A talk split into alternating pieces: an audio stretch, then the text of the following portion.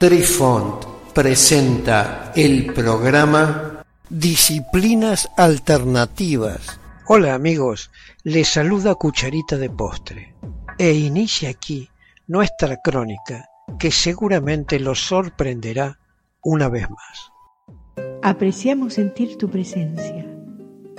Comunícate con nosotros. Hazlo, Hazlo. vía Twitter en arroba trifón guion bajo media. Hola, soy Besitos de Sol. En el programa de hoy escucharemos la CIA y el proyecto Stargate. El proyecto Stargate se originó en los siguientes proyectos precursores y hermanos, cuyos nombres en clave eran Gondola Wish, Grill Flame, Center Lane, Sun Strike y Scanate, hasta llegar al año 1991, cuando se consideraron y se denominaron como Proyecto Stargate. Stargate fue el nombre en código del año 1991 para una unidad secreta del ejército de los Estados Unidos, establecida en el año 1978 en Fort Meade, Maryland, Estados Unidos. Fue dirigido por la CIA, la Agencia de Inteligencia de la Defensa DIA y un contratista externo, el Instituto de Investigación de Stanford, cuyo acrónimo en inglés es SRI. Este contratista de California siguió siendo el socio firme de la CIA hasta el final del proyecto Stargate, para investigar el potencial de los fenómenos psíquicos en la inteligencia militar y doméstica. El trabajo de Stargate involucraba principalmente la visualización remota, la supuesta capacidad de ver psíquicamente eventos sitios o informaciones desde una gran distancia.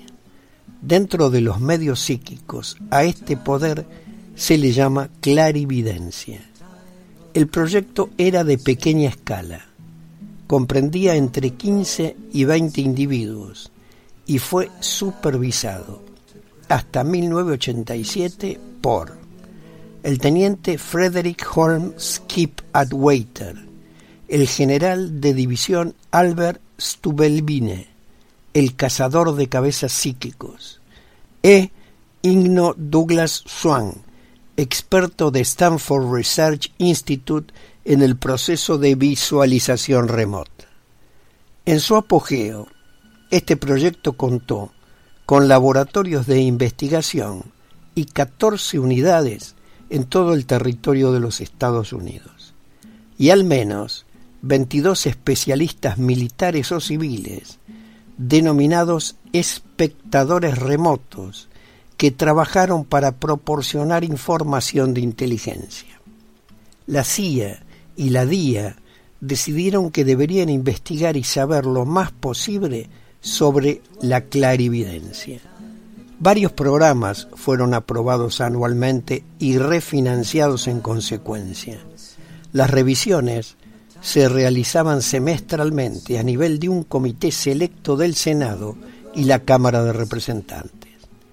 Se revisaban los resultados del trabajo y se intentó verlos de forma remota y los resultados se mantuvieron en secreto para cada espectador.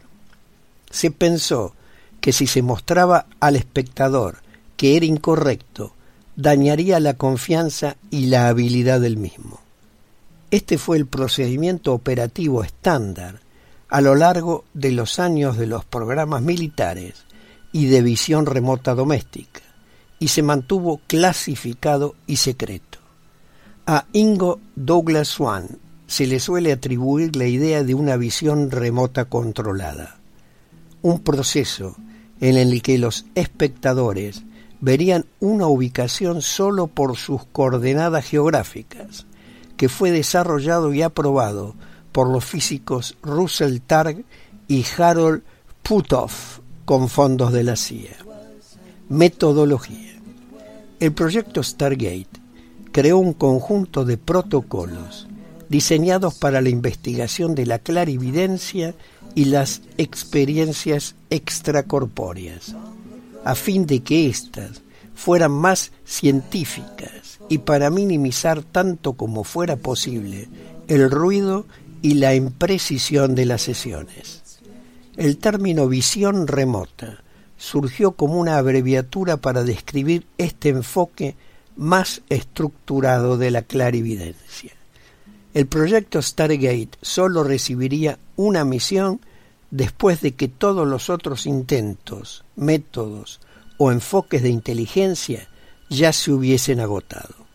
Se informó de que en la mano de obra máxima había más de 22 espectadores remotos civiles y militares activos que proporcionaban datos.